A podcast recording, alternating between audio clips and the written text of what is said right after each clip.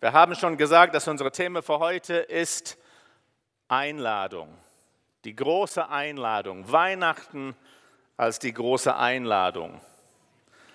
Ich glaube, wir alle lieben es, Einladungen zu bekommen. Äh, aber vielleicht nicht alle Einladungen. Das ist schön, wenn du eine Einladung bekommst, wo dann drin steht, äh, ja, du bist herzlich eingeladen zu meinem Geburtstag. Das ist beste Freund von dir und du wirst gerne hin. Aber wenn dein Arzt dir eine Erinnerung schickt und sagt, lieber Herr Wilson, wir möchten Sie gerne zum neuen Darmspiegelung einladen, dann vielleicht ist das nicht so eine erfreuliche Nachricht. Hier, ich wollte mal dann gucken bei diese Verse von Johannes 1 von 11 bis 13 die Einladung von Jesus dann etwas näher gucken. Johannes 1, Vers 11 bis 13. Er kam in seine Welt, aber die Menschen nahmen ihn nicht auf.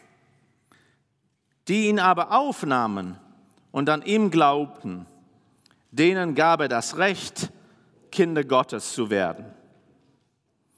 Das wurden sie nicht weil sie zu einem auserwählten Volk gehörten, auch nicht durch menschliche Zeugung und Geburt. Dieses neues Leben gab ihnen allein Gott. Eine junge Frau in Amerika lud 250 von ihren besten Freunden zu ihrer Hochzeit ein. Die Einladung hatte aber einen Haken. Diese Hochzeit sollte in Thailand stattfinden. Die Frau wohnte aber in Amerika.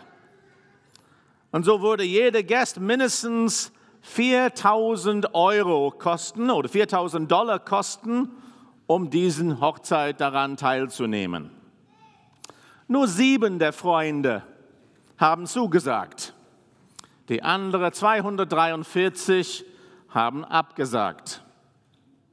Und die Frau war sehr sauer und hat Sozialmedien dabei genutzt, ihre Freunde auf schlimmsten Art zu beleidigen. Sie war richtig beleidigt, dass sie diese Einladung nicht genommen haben.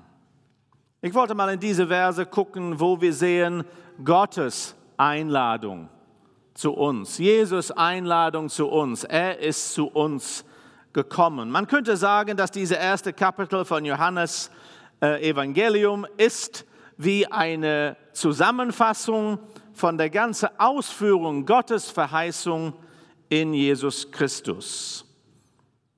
Und hier in Vers 11, ich würde mal sagen, Jesus gibt uns die Einladung, ihn zu erkennen. Vielleicht viele von uns können aus der Bibel an die Hirten erinnern. Als Gemeinschaft von Leuten allgemein etwas abgestoßen von der Gesellschaft und auch geografisch durch ihre Arbeit von der ganzen Gesellschaft getrennt.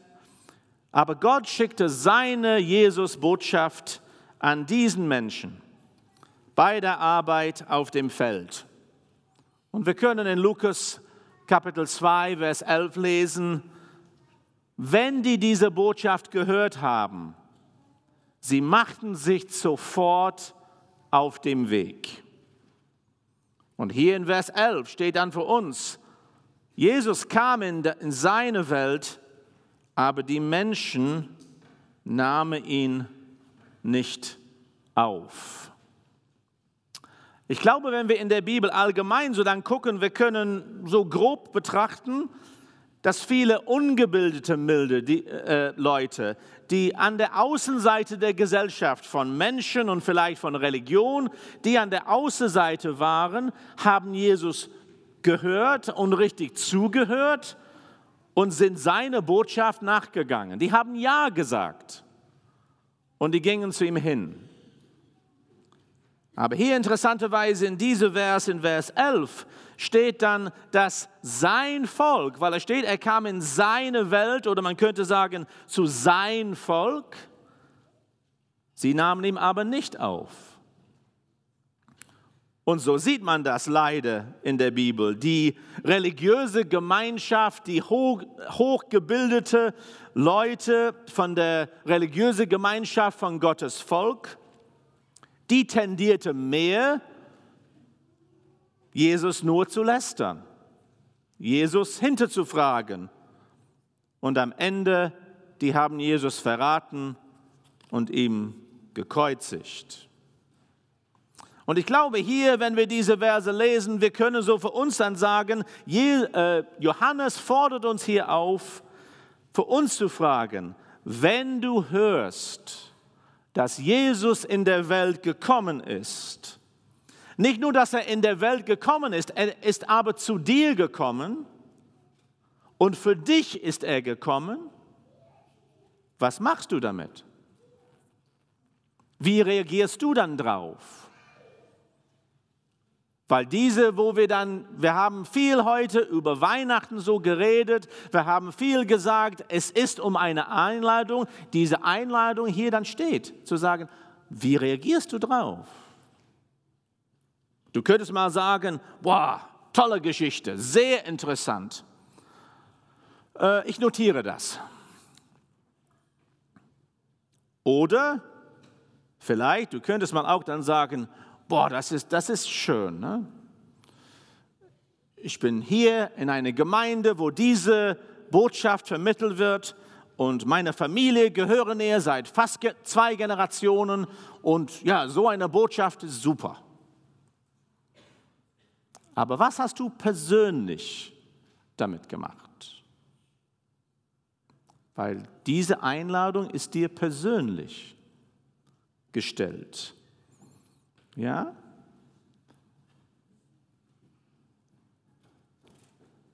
Johannes möglicherweise, er hätte schon aufschreiben können, John und Mary und Tom und Alexander haben Jesus nicht aufgenommen hätte er möglicherweise Zugang zu einer Liste von den Leuten, die Jesus getroffen haben, mit ihm ähm, begegnet sind und die haben gesagt, nein, will ich nicht. Hier in diesem Zeit, allgemein in der Bibel, Gottes Wort gibt dir immer die Einladung weil Gottes Wort sagt, so ist es geschehen und was machst du damit? Wie reagierst du selber dann drauf? Zweitens aber dann auch zu sehen in Vers 12, dann zu sehen, das ist eine himmlische Einladung. Und vielleicht ist das gut für uns heute nochmal zu betonen, zu erkennen. Ja, die Schöpfung allgemein, die Schöpfung des Universums ist Gottes Idee. Gott hat sie dann ausgeführt. Und die Wissenschaft kann das Universum nie umfassend verstehen, da es so aus übernatürlicher Hände gekommen ist. Und die Zeugung des Lebenswesens in alle seine Formen ist auch Gottes Idee und nach Gottes Ausführung geschehen. Und die Schöpfung der Menschheit ist der Gipfel Gottes Wunderwerk nach Gottes Plan. Und am Anfang der Bibel sehen wir diese himmlische Harmonie. Gott versorgt seine Partner zu seiner Herrschaft der Welt, die das für ihn dann ausführen soll. Gott versorgt Adam und Eva da im Paradies. Aber so eine Liebesbeziehung müsste eine freiwillige Beziehung sein. Liebe kann nicht gezwungen werden. Und so, wir sehen, Gott hat seine ganze Schöpfung gemacht. Und genauso, wenn wir so ein bisschen woanders in der Bibel gucken, wir sehen, Gott hat die andere himmlische Formen auch so dann gemacht. Und die mussten genauso freiwillig Gott gehorsam sein. Und es steht so in der Bibel, dass Satan und viele, die ihm nah waren, die haben gesagt, nein, wollen wir nicht. Die kamen zu einem Punkt, wo die gesagt haben, die waren irgendwie neidisch und die haben gesagt, ich will Gottes Stelle haben. Und wenn man so dann überlegt, an einerseits, die könnten ganz genauso dann sagen, guck mal, Gott hat uns so gemacht, er hat uns wunderbar geschafft und theoretisch, wir sind fähig, alles Mögliche zu tun. Sehen wir das nicht später im 1. Mose? Erinnern wir an den Turm vom Bebel, was steht dann drin? Ja, Gott sagt, wir werden diesen Plan von der Menschheit durcheinander bringen, weil er ist daran fähig, alles Mögliche zu tun.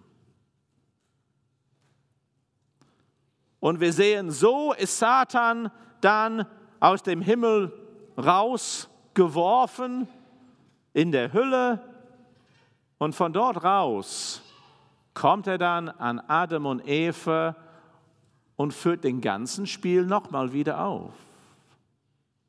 Genau wie er selber so gespielt hat, kommt er dann zu Adam und Eva und sagt, ja, weißt du, diese ganzen hier, ja, ist alles dann schön, aber warum wirst du dann Gott so gehorsam sein? Weißt du nicht, du könntest auch wie Gott sein? Warum wirst du, da, warum wirst du das nicht essen? Ja, nur weil Gott das gesagt hat? Ja, aber Gott weiß, wenn du das isst, du wirst wie Gott. Und so ist das geschehen. Und so ist das dann diese harmonische, liebevolle Beziehung gebrochen, genau wie Satans Beziehung mit Gott vorher gebrochen wurde. Man könnte vielleicht dann sagen, war das nicht die ungünstigste Entscheidung der Ewigkeit? Und in die Konsequenzen dieser Entscheidung ist der Menschheit jetzt danach gelandet. Und nur Gott könnte diese Situation lösen. Gott hat seine ganze Schöpfung so gemacht, aber Gott ist heilig. Und das heißt, seine ganze Beziehung mit der Menschheit ist auch in Heiligkeit entstanden. Und so musste die Lösung dieses Problems von Gott auch selbst stammen. Und die Bibel zeigt uns, der Mensch ist von Gott geschaffen, im Ursprung und Sinn gehört er Gott. Und ohne Gott ist er unvollständig. Und genau wie Adam und Eva freiwillig entschieden haben, sich von Gott abzuwenden, mussten wir, muss man heute auch freiwillig entscheiden, sich Jesus anzuwenden. So steht das da in Vers 12. Die ihn aber aufnahmen und an ihn glaubten, denen gab er das Recht. Welches Recht hat er gegeben? Kinder Gottes zu werden. Diese Initiative der ganzen kommt von Gott, nicht von Menschen. Wie wir gesehen haben, da am Anfang, der Mensch hat sich von Gott abgewendet. Und Gott nimmt die Initiative dann auch. Und da hat er dann wir sehen da in der Bibel, Gott zeigt seinen Plan, Gott offenbart seinen Plan, die Rettung der Menschheit durch Jesus Christus.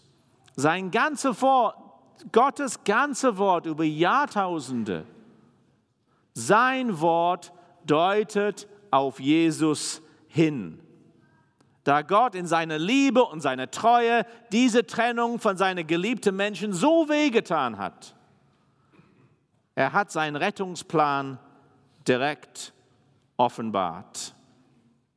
Vielleicht ihr habt dieses Studium schon selber gemacht. Wenn nicht, ich würde das dir wirklich empfehlen. schaue mal, diese rote Faden durch die ganze Bibel, die nach Jesus zeigt. Man kann die ganze Bibel nehmen, das haben wir ähm, in Andacht, in Schulen gemacht in England. Das war super Zeit, dass wir mit den Kindern gehabt haben. Wir haben die verschiedenen Leute im Alten Testament, haben wir die Leute gezeigt, aber dann haben wir alle in eine Reihe gestellt, zu zeigen, und diese Leute zeigen die Richtung, Richtung Jesus. Die sind nicht nur interessante Menschen in der Geschichte der Menschheit, die sind auch Teile den ganzen Meilensteine Richtung Jesus. Und Gott gibt uns diese Möglichkeit, zurück zu ihm zu finden durch Jesus Christus.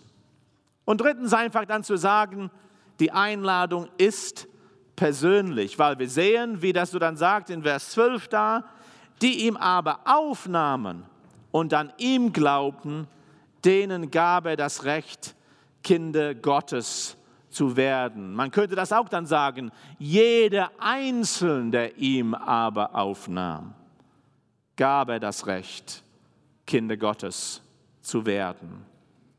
Wie wir schon gesagt haben, wenn du eine Einladung bekommst, musst du eine Entscheidung treffen. Entweder die Einladung anzunehmen oder abzulehnen. Denke mal so an ein kleines Beispiel.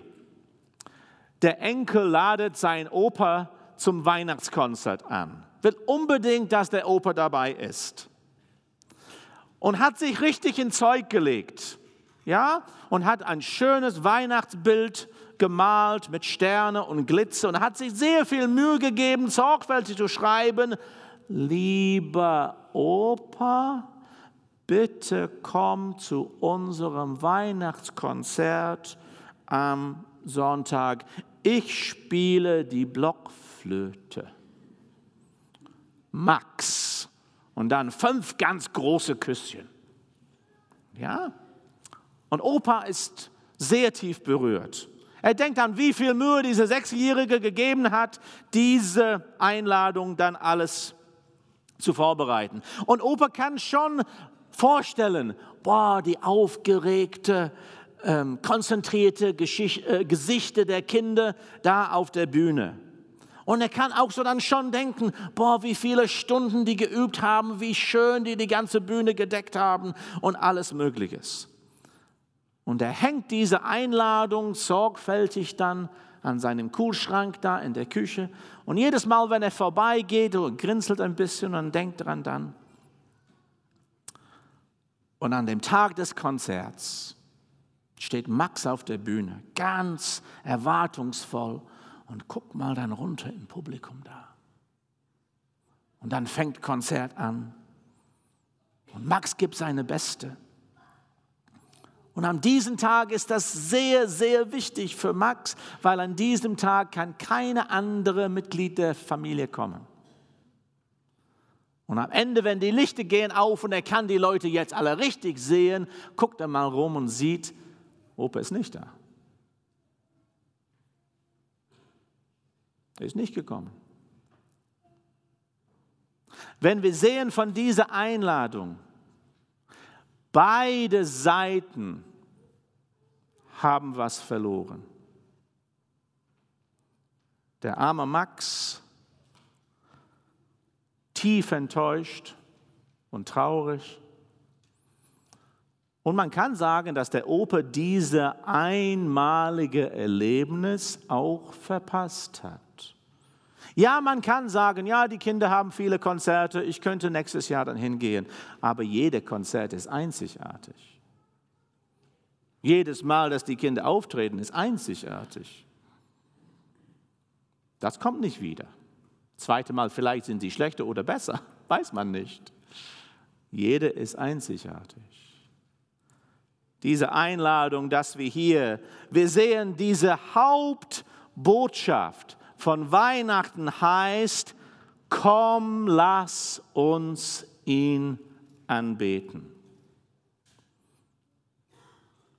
Und das dann für uns zu fragen, sind wir bereit zu kommen mit Herz, und Seele sind wir bereit, uns wie die Hirten vor Jesus zu beugen?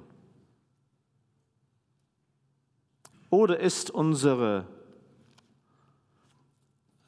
wie wir darauf reagieren, sagen wir einfach so, ja, es ist ein schönes Bild, schöne Lieder, aber nein, danke. Jeder einzelne von uns, Jesus sagt, komm zu mir, ich bin für dich gekommen. Amen.